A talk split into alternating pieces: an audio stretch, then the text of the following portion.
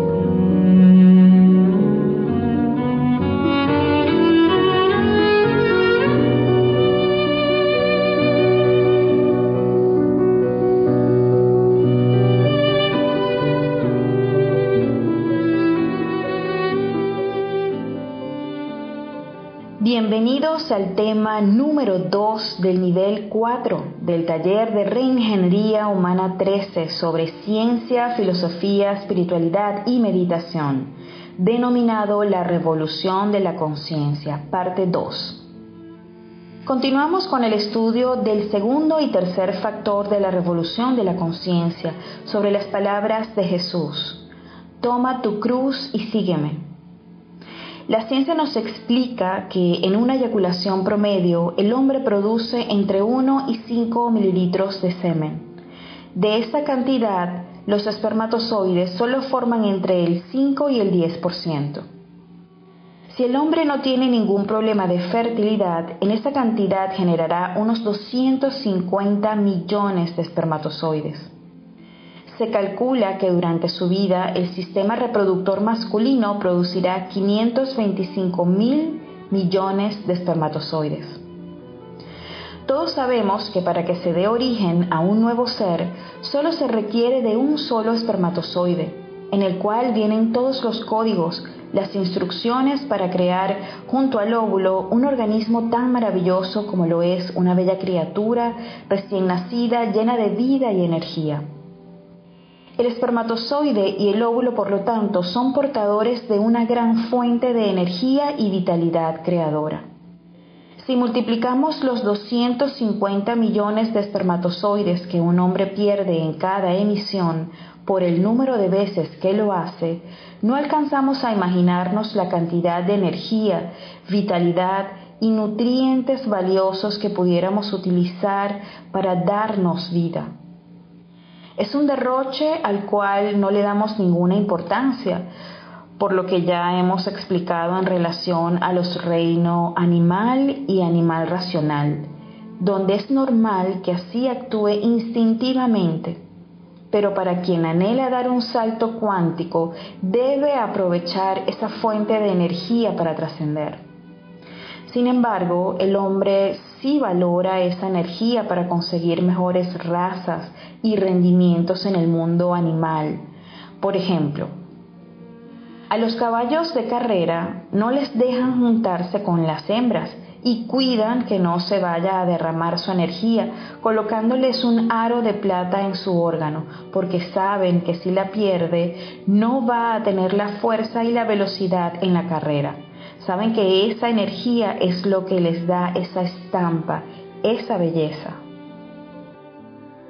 Lo mismo hacen con los toros de casta, que los convierten castos a la fuerza. Así también pasa con los gallos de pelea y a los cerdos los castran. En la inseminación artificial, cada mililitro de un semental de un animal de raza lo venden por grandes sumas de dinero. En algunos deportes, como el boxeo, el fútbol y otros, se conoce que uno de los secretos para estar en mejores condiciones es abstenerse de tener relaciones sexuales antes de una pelea o de ir a unas finales o ir a competir en los Olímpicos. Revisemos ahora qué otras cosas nos dice la Biblia. En 1 Corintios 6, 18, 20 dice, Huid de la fornicación. Cualquier otro pecado que el hombre cometa está fuera del cuerpo, mas el que fornica contra su propio cuerpo peca. ¿O ignoráis que vuestro cuerpo es templo del Espíritu Santo, el cual está en vosotros, el cual tenéis de Dios, y que no sois vuestros? Porque habéis sido comprados por precio. Glorificad pues a Dios en vuestro cuerpo y en vuestro espíritu, los cuales son de Dios. En Mateo 12:32 Todo pecado y blasfemia se perdonará a los hombres, pero la blasfemia contra el Espíritu Santo no será perdonada. Y al que diga una palabra contra el Hijo del Hombre se le perdonará, pero al que diga contra el Espíritu Santo no se le perdonará en este mundo ni en el otro. Y en Mateo 5, 28, pero yo os digo que todo el que mire a una mujer para codiciarla ya cometió adulterio con ella en su corazón.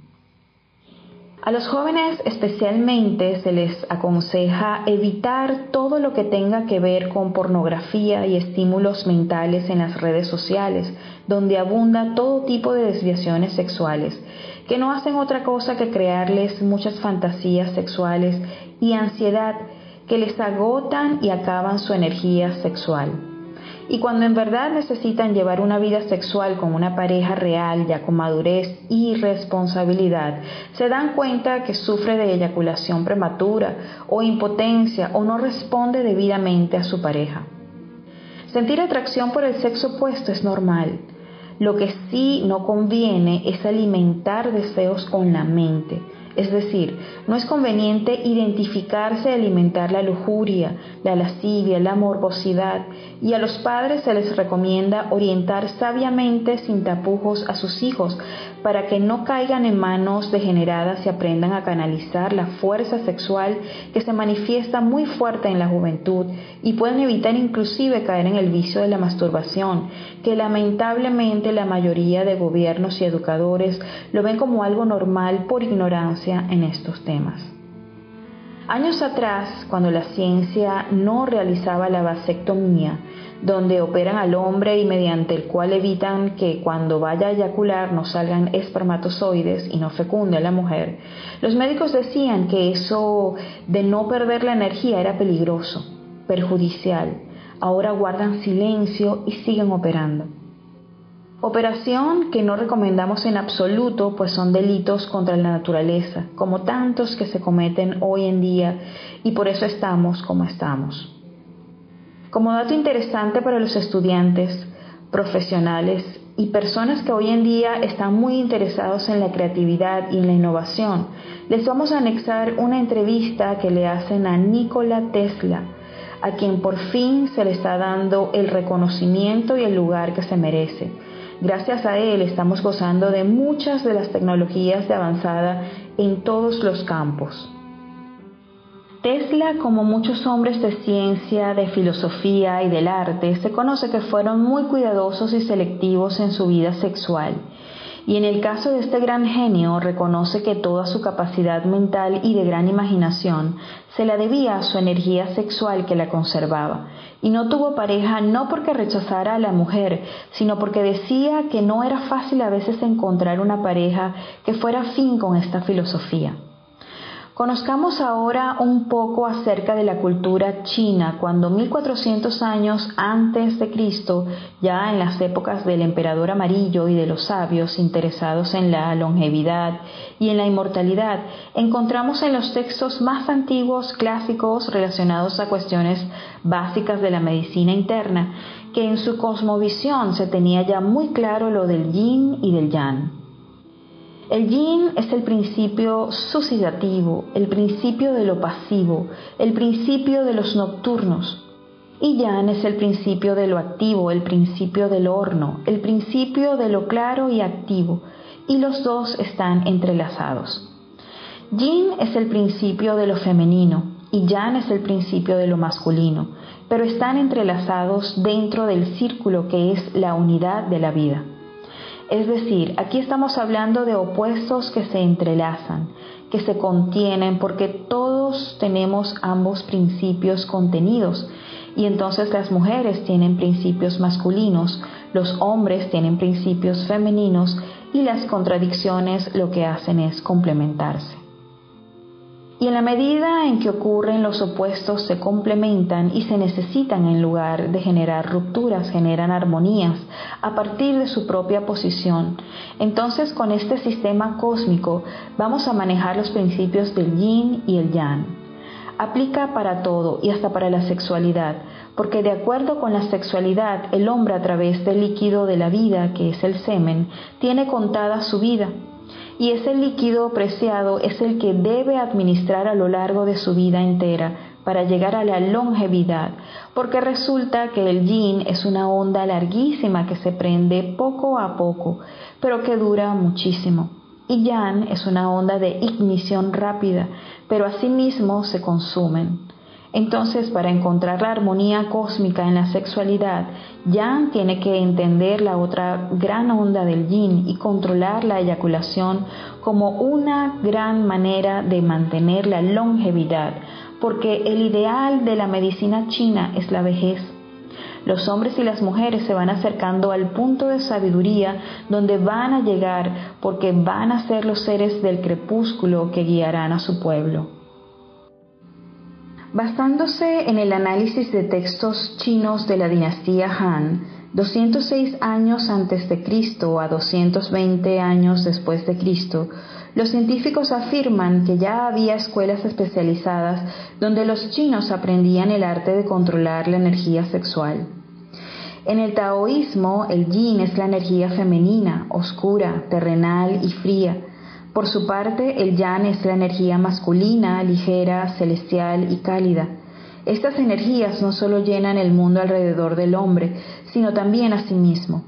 El estado mental y la salud dependen de cómo se combinan las energías vitales.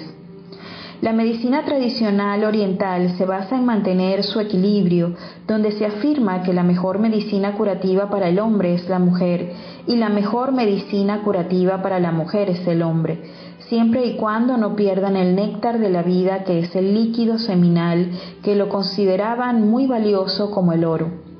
Un hombre y una mujer deben intercambiar su energía, pero al mismo tiempo su representación física no debe salir del cuerpo. El maestro Samael dice, el cumplimiento del sexto mandamiento del decálogo del Señor Jehová es la mejor fórmula para el control de la concepción la fórmula infalible y precisa entregada al hombre por el mismo Dios. Existe la ciencia de la transmutación científica, que es el mismo arcano AZF. Esta ciencia fue la que practicaron los alquimistas medievales. En Daniel 2.19 dice, entonces el arcano fue revelado en visión de noche, por lo cual bendijo Daniel a Dios en el cielo. En Ezequiel 5.7 dice, por tanto, así ha dicho Jehová, por haberos multiplicados más que la gente que está alrededor de vosotros, no habéis andado en mis mandamientos, ni habéis guardado mis leyes. En este versículo nos habla como la misma explosión demográfica se ha sucedido por ese desequilibrio pasionario animal. Esto nos indica también que cuando se practica la castidad científica, arcano AZF, no es necesario que las mujeres usen anticonceptivos de ninguna naturaleza, porque cuando deben hacer un hijo viene por ley, trayendo beneficios a los hogares y a la humanidad. Esto evitaría también que tantos médicos se den a la tarea de practicar abortos, no solo echándose un karma, sino acrecentando el karma mundial. A la cultura egipcia se le considera la depositaria de toda la sabiduría iniciática a la cual podían acceder quienes se les consideraba más apto y lograban pasar varias pruebas donde eran probados. Entre los filósofos que recibieron instrucción y enseñanzas de los sacerdotes egipcios estuvieron tales de Mileto, Pitágoras y Solón, que estaban entre los siete sabios de Grecia de ese entonces. Parte de los conocimientos egipcios se encuentran en las láminas conocidas como el tarot egipcio. Cada lámina sintetiza en sus símbolos y jeroglíficos enseñanzas que deben alcanzar los iniciados en sus diferentes pasos y grados.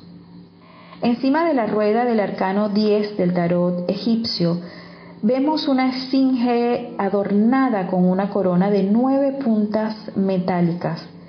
Tal figura egipcia ostensiblemente no se encuentra ubicada ni a la derecha ni a la izquierda de la gran rueda. El número 9 de la cábala está relacionado con el sexo. Recordemos los nueve meses de gestación de una madre. La corona nos está hablando de la novena esfera del sexo, del trabajo esotérico en la fragua encendida de Vulcano. Ostensiblemente, esa hierática imagen tan apartada de las leyes evolutivas e involutivas simbolizadas en los lados derecho e izquierdo de la rueda, nos está indicando la senda de la revolución de la conciencia, la sabiduría iniciática real. Muchos creen que, por ejemplo, a través de las innumerables reencarnaciones o retornos se llega a la perfección, y eso es falso.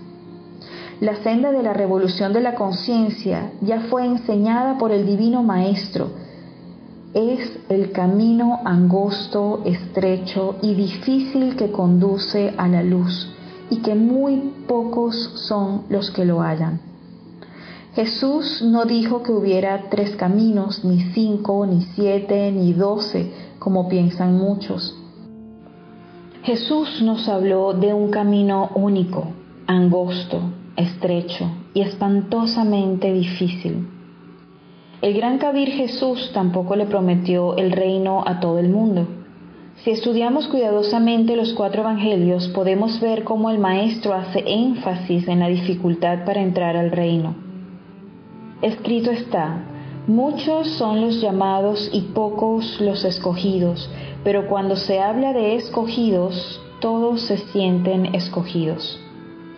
No, mis caros hermanos, debemos ser un poquito más maduros en el pensamiento. Para ser escogidos hay que llegar al nacimiento segundo, a ese segundo nacimiento del cual nos habló Nicodemos y del cual nos habló también Jesús. Es decir, si uno no llega al nacimiento segundo, tampoco puede entrar al reino. Lo importante es llegar a ese nacimiento segundo. No se llega con puras teorías ni a base de puras creencias intelectuales. Se necesita algo más. Tomar la cruz. Cuando los españoles llegaron a América se sorprendieron que los aztecas, mayas, ya conocían la cruz y también representaba para ellos algo sagrado. Ella representa un símbolo no de martirio simplemente, sino de redención, de transformación. Todo en la vida surge por la cruz.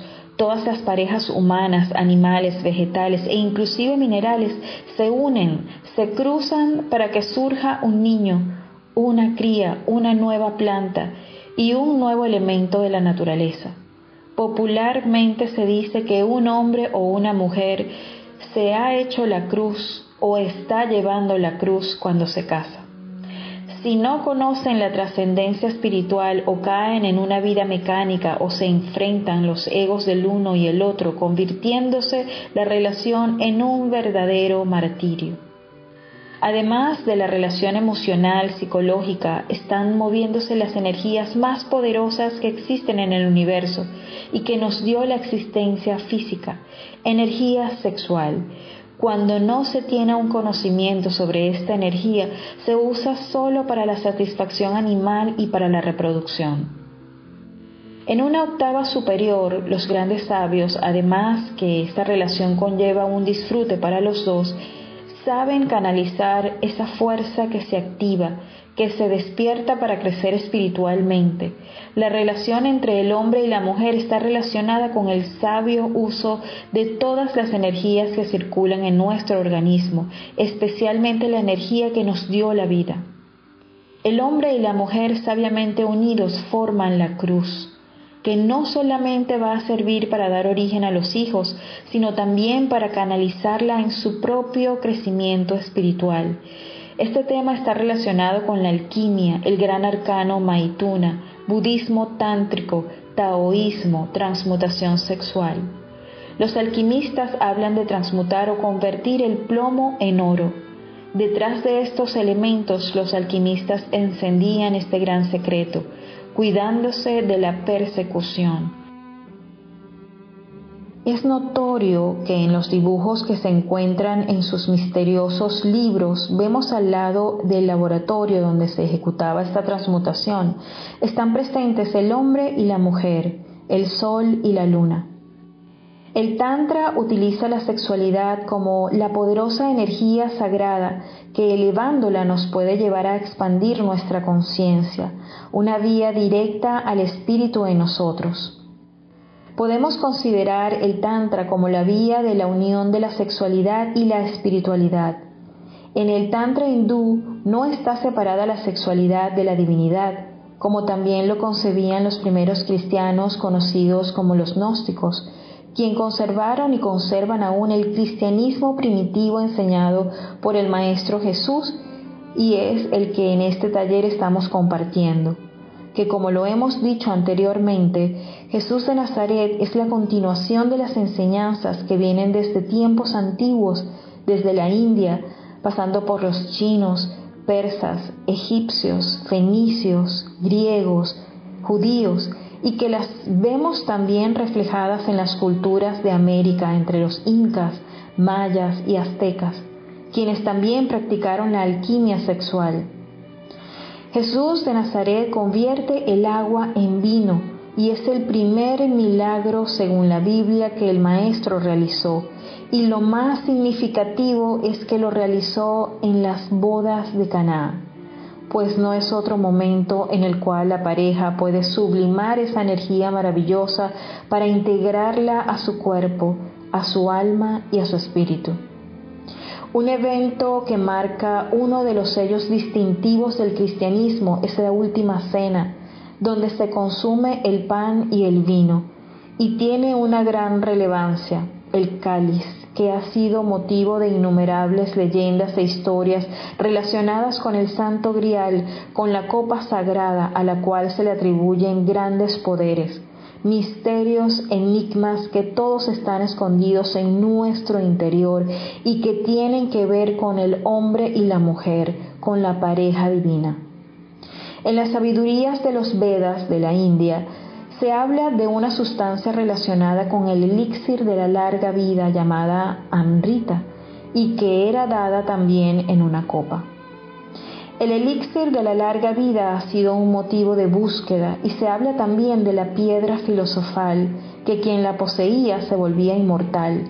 Tenemos las historias de los caballeros del rey Arturo, en la cual el joven Arturo es quien logra sacar una espada de la piedra y se convierte en rey y también se relaciona con el santo grial. El apóstol Pedro en la Biblia está relacionada con la piedra y Jesús se dice que sobre esa piedra se edificará la iglesia. La piedra es un símbolo maravilloso que está relacionada con este nuevo nacimiento.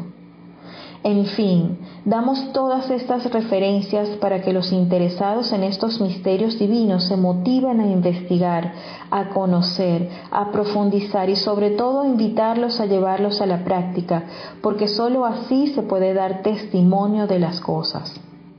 El fuego sexual que se encuentra encerrado en el chakra coxigio, los hindúes lo denominan el kundalini simbolizada en una serpiente que está enroscada tres veces y media, como también lo vemos en la cultura azteca, donde hay serpientes en piedra enroscada tres veces y media, siendo su máxima representación en la serpiente emplumada, personificada en Quetzalcoatl, que cumple la misma misión y el mismo mensaje en la tierra de los aztecas.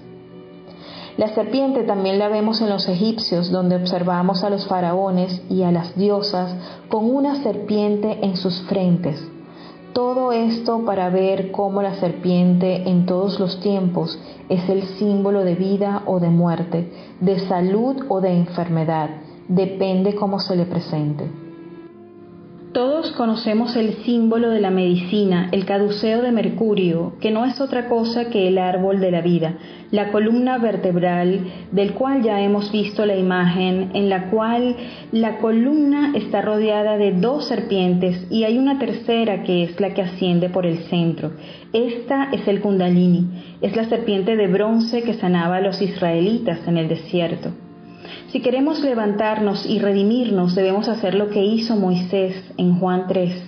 Y como Moisés levantó la serpiente en el desierto, así es necesario que el Hijo del Hombre sea levantado cuando el hombre y la mujer se unen y no derraman lo que los maestros llaman el vaso de Hermes, es decir, no hay emisión de las aguas de la vida, se produce una increción hormonal y esa energía entra en octavas superiores dentro de sus organismos, despertando esa serpiente que se encuentra dormida, la cual subirá por toda la columna vertebral, con lo cual se producirá gradualmente el nacimiento segundo para que algún día el niño solo, niño Cristo, nazca en nuestros corazones. La práctica del gran arcano solo se debe realizar solamente entre un hombre y una sola mujer y viceversa. De lo contrario, no se van a lograr los fines aquí expuestos y además se van a infringir leyes divinas, lo cual les acarrea graves consecuencias karmáticas. Por eso se recomienda documentarse y prepararse debidamente. Para conocer más a fondo cómo realizar este trabajo en la pareja, recomendamos el estudio de dos obras del maestro Samael, como lo son El matrimonio perfecto y Las tres montañas, y se hace necesario que las personas o parejas que quieran ser orientadas en forma más personalizada lo manifiesten para asesorarlos en dicha práctica. Los solteros o solteras también pueden canalizar su energía sexual a través de ejercicios prácticos que serán anexados. Tenemos ahora el tercer factor de la revolución de la conciencia, que tiene que ver con el sacrificio o servicio desinteresado por la humanidad, cuando el Maestro Jesús dice, y sígueme. Se trata de seguir su ejemplo, tener amor por la humanidad, desarrollar el sentido de la compasión y ayudar al prójimo en sus diferentes necesidades, tanto físicas como psicológicas y espirituales difundir el conocimiento, como lo dice el Cristo, dar a conocer las enseñanzas de todos los grandes mensajeros, es seguir verdaderamente a un maestro de sabiduría, sin idolatría, sin fanatismos. En Mateo 16, 25 dice, porque todo el que quiera salvar su vida la perderá, y todo el que pierda su vida por causa de mí la hallará. No basta con creer en el Cristo u otro Maestro, es necesario hacer carne y sangre las enseñanzas. La fe sin obras es muerta. Es necesario también congregarse con otras personas para integrar fuerzas, energías y por supuesto apoyo de los miembros de una comunidad donde es apenas natural que haya diferencias y esa convivencia con los demás nos va a servir de espejo, de entrenamiento, pues en relación con los demás podemos conocernos. Hay personas que a veces prefieren retirarse, aislarse de los grupos, no quisieran ver problemas, pero donde quiera que vayan siempre se les van a presentar porque los cargamos dentro, nos siguen donde vayamos y todo lo que nos ocurre no es sin el reflejo de lo que llevamos dentro. El que se aísla es como un carbón que cuando se retira de la candela se apaga, solo no tiene fuerza. En Efesios 4, 11, 13 encontramos, y él mismo constituyó a unos apóstoles, a otros profetas, a otros evangelistas, a otros pastores y maestros, a fin de perfeccionar a los santos para la obra del ministerio, para la edificación del cuerpo de Cristo, hasta que todos lleguemos a la unidad de la fe y del conocimiento del Hijo de Dios, a un varón perfecto, a la medida de la estatura de la plenitud de Cristo es importante tener muy claro que mientras existan egos, ninguna institución, por muy sagrada que sea, es perfecta, porque la componemos seres humanos imperfectos. Por lo tanto, una cosa es la ciencia y otros los científicos, una cosa es la medicina y otra los médicos. Así también una cosa es la religión y otra los religiosos o miembros que pertenecen a un grupo religioso.